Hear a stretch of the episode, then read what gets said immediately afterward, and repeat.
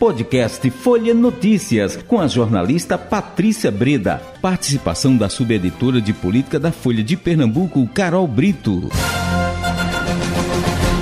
Segunda-feira, 31 de outubro de 2022, começa agora mais uma edição do podcast Folha Notícias, direto da redação integrada Folha de Pernambuco. Sou Patrícia Breda falando com ela, Carol Brito, subeditora de política do Folha de Pernambuco. Oi, Carol. Olha que a gente tem muito o que falar, gente, muita coisa acontecendo, não é? Ontem. Não falta assunto, viu, Patrícia? Como a gente falou na última sexta-feira, ah. iríamos estar aqui nessa segunda com os nossos é, governadora né, é. e presidente eleito. E dito e feito, né, Patrícia? Isso Mais uma mesmo. vez, a vontade das urnas falou e temos Raquel Lira, governadora, e Lula, presidente eleito. Isso, e agora a gente quer que o, o resultado nacional seja respeitado, a gente aguarda, eu já estou adiantando aqui um pouco, sei nem se vai começar por aí, pelo nacional, mas a gente ainda aguardando aí o pronunciamento do Bolsonaro. Isso aí eu deixo você é, para você falar. Você quer começar com essa análise, ô, ô, Carol, dessa vitória de Raquel? Duas mulheres, né? Raquel e, e a vice Priscila Krause aí no governo. Isso é histórico, né? Uma mulher governando o Estado já é histórico. E se eu não me engano, no Brasil, essa chapa aí, essa composição de duas mulheres, eu acho que também é, uma, é inédito. É, Raquel Lira ela quebra alguns paradigmas ao se eleger governadora ontem, né? Ela não só é a primeira governadora mulher a ser eleita, mas ela também é a primeira é, liderança do interior a governar Pernambuco, né? Geralmente os governadores vinham do Recife. E agora a gente tem uma governadora que vem de Caruaru, né? Raquel nasceu no Recife mas toda a sua trajetória política foi construída em Caruaru. Então, há uma expectativa muito grande de como vai ser é, esse mandato agora, com a visão agora também do interior muito forte aí nessa gestão, né? E hoje, Patrícia, o dia já começou muito agitado, né? A governadora eleita deu muitas entrevistas e o mais importante, é, Patrícia, é que já foi instalado aí, já foi é, manifestado pelo governador Paulo Câmara a intenção de fazer uma transição pacífica, de, com respeito institucional entre ele e a Raquel Lira.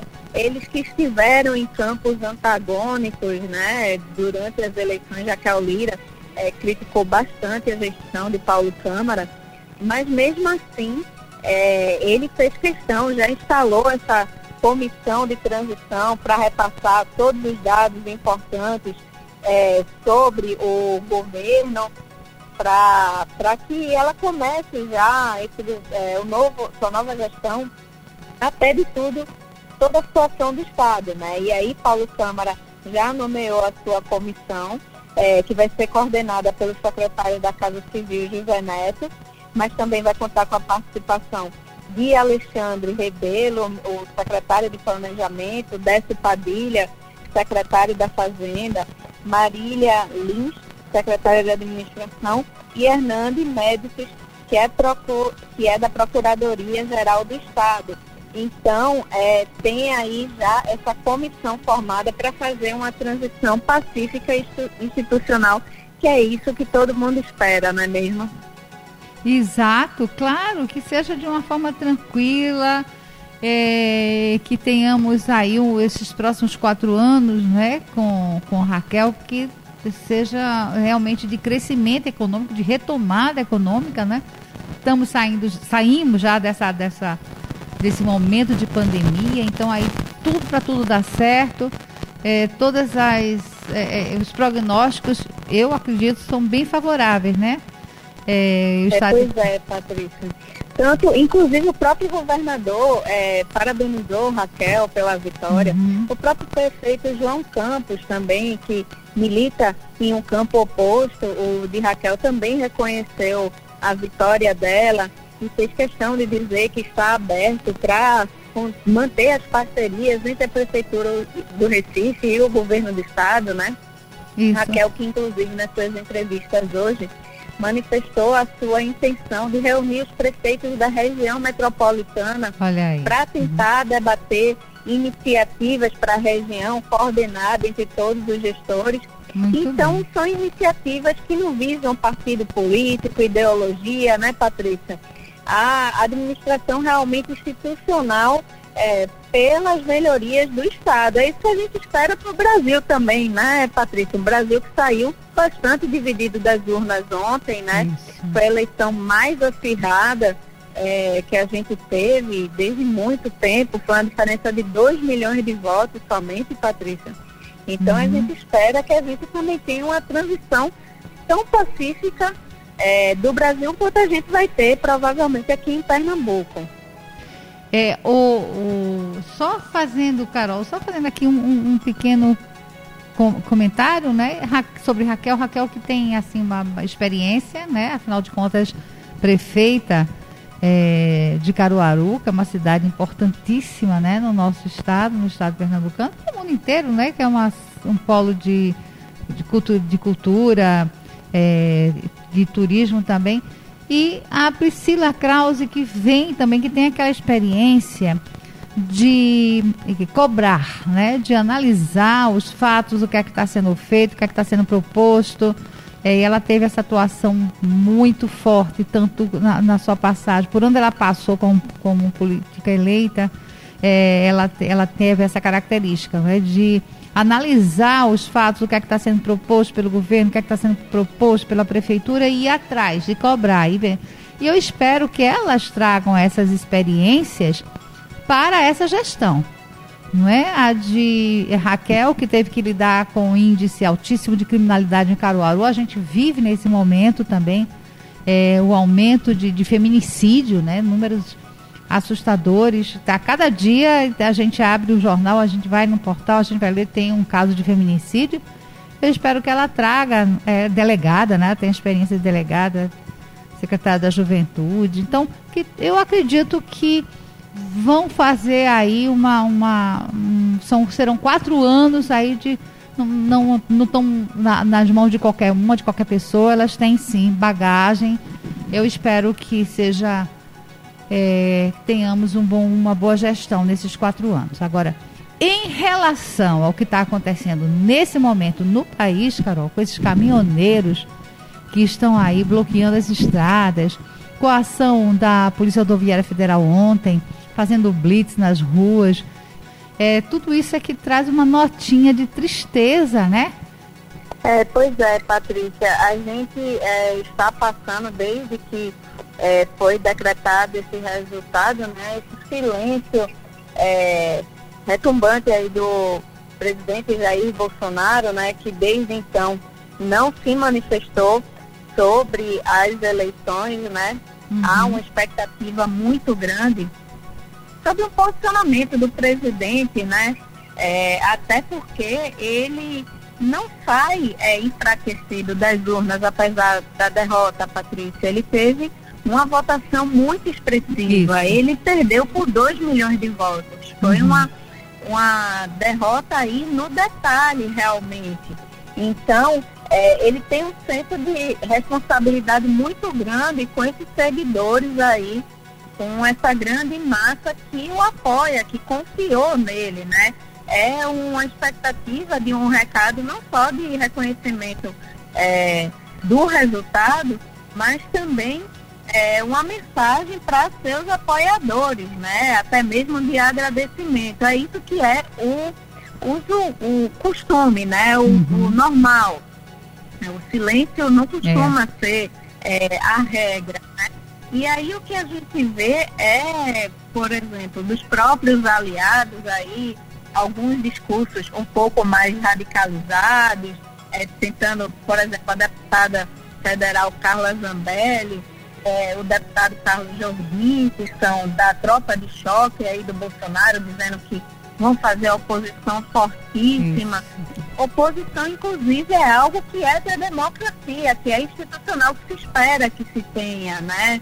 Isso tudo é o normal, né? O que a gente, é, o que pode, fugiria do normal seria é, afronta às instituições, né? No, é, enquanto esse silêncio aí perdura, a gente vê alguns movimentos aí, como por exemplo dos caminhoneiros nas Isso. estradas, principalmente é. ali de Santa Catarina, né? Uhum. E aí tá em alguns momentos uma tensão muito forte em algumas rodovias é, importantes do país, né? A Polícia Rodoviária Federal aí tentando destravar é, essas, essas vias importantes.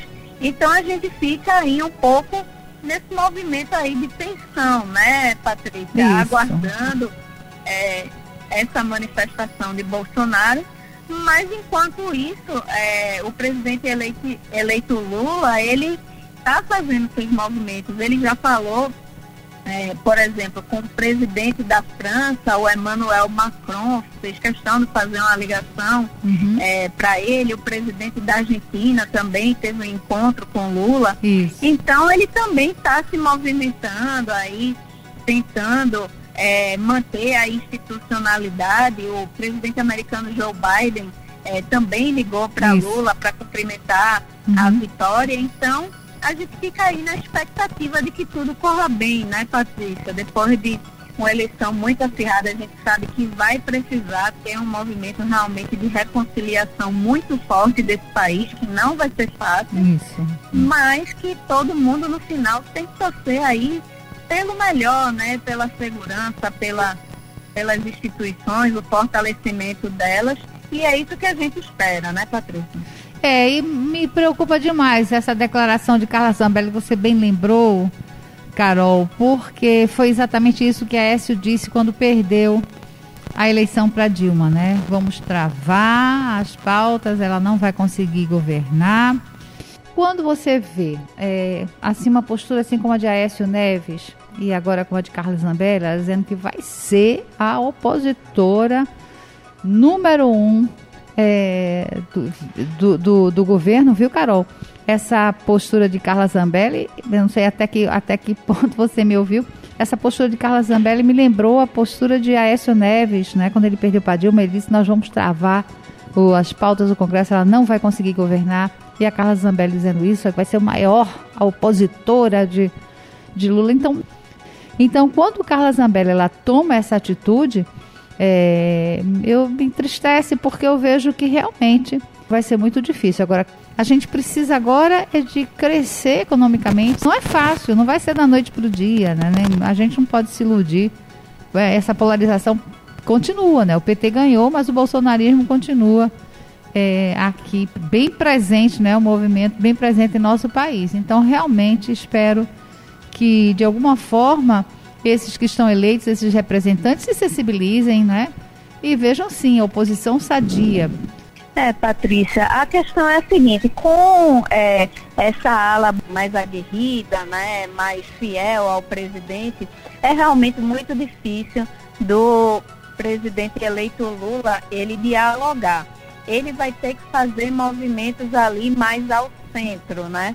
Com tentar é, dialogar com forças de outros partidos, né? Como por exemplo o PSD, o MDB, o PSDB, o Cidadania, é, esses partidos de centro. Hoje, os partidos de esquerda, né, aqueles partidos mais progressistas, eles somam ali em torno de 130 é, deputados. É, é muito pouco Isso. ainda, é, Patrícia. Não dá para você garantir uma maioria para aprovar os projetos necessários. Então, isso reforça a necessidade do presidente eleito de procurar ampliar sua base no Congresso, né? dialogar com aquele grupo mais moderado, é, até mesmo aqueles deputados é, de oposição, às vezes, que você vê que tem como dialogar um pouco mais é, com alguns projetos é, que, que sejam mais consenso, né?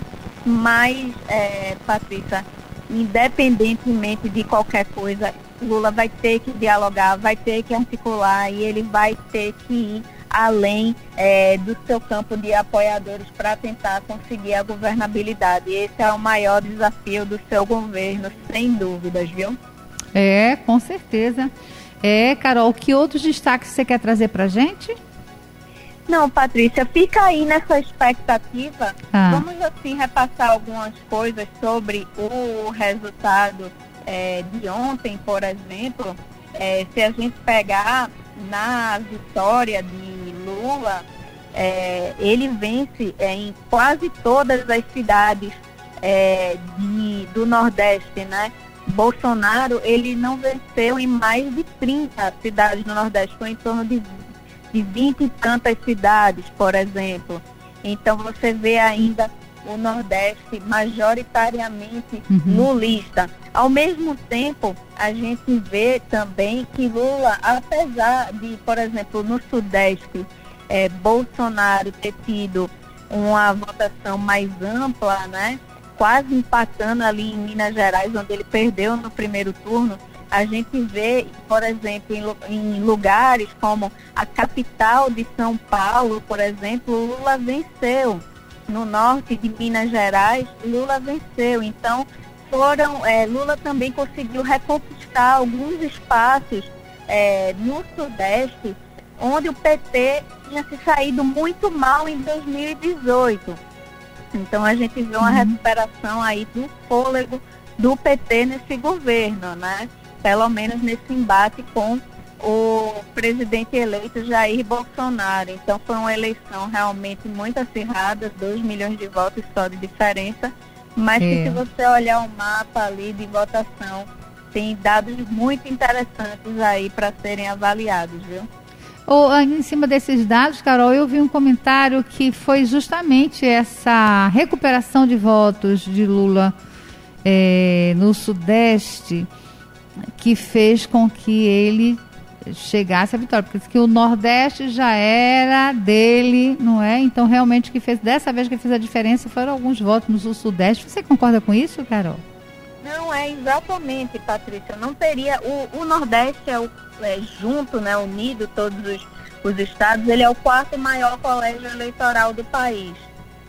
No entanto, é, os maiores colégios eleitorais mesmo estão no Sudeste, né? São uhum. São Paulo, Rio de Janeiro e Minas Gerais. Está concentrado ali, Patrícia, quase metade assim, do eleitorado brasileiro. É, é realmente um volume muito grande. Então não tem como você vencer sem ter uma inserção, ao menos estratégica aí nesses três estados. Então, apesar é, de ter tido essa vitória é, de Bolsonaro em São Paulo e, Rio, e no Rio de Janeiro, ele ter conseguido reduzir essa diferença foi muito importante, porque em 2018, é, Fernando Haddad, ele teve uma vitória uma derrota né, bem mais ampla. Né? Então o PT conseguiu recuperar esse território. No Rio Grande do Sul, por exemplo, o Sul, que é uma região muito bolsonarista, se você pegar ali naquela parte mais ao sul do Rio Grande do Sul, você vê que tem muitas cidades ali de vermelho que, em que Lula venceu. Então foram alguns lugares que foram muito estratégicos para construir essa vitória de Lula. O Amazonas também, Amazonas e Minas, que são estados que costumam ter fama de estados pêndulos, né? Que foram estados em que Bolsonaro venceu Fernando Haddad em 2018. Agora Lula conseguiu recuperar. Apertado, mas conseguiu. Então isso fez a diferença nesse resultado final, viu, Patrícia? Com certeza. É isso, Carol. Olha, por hoje acabou o nosso tempo. Foi muito bom esse nosso bate-papo. Até amanhã, Carol. Até amanhã, Patrícia. Chegamos ao fim de mais um podcast Folha Notícias. Perdeu alguma edição ou quer ouvir de novo? É só baixar os aplicativos SoundCloud, Spotify e Deezer e buscar pelo canal Podcasts Folha de Pernambuco.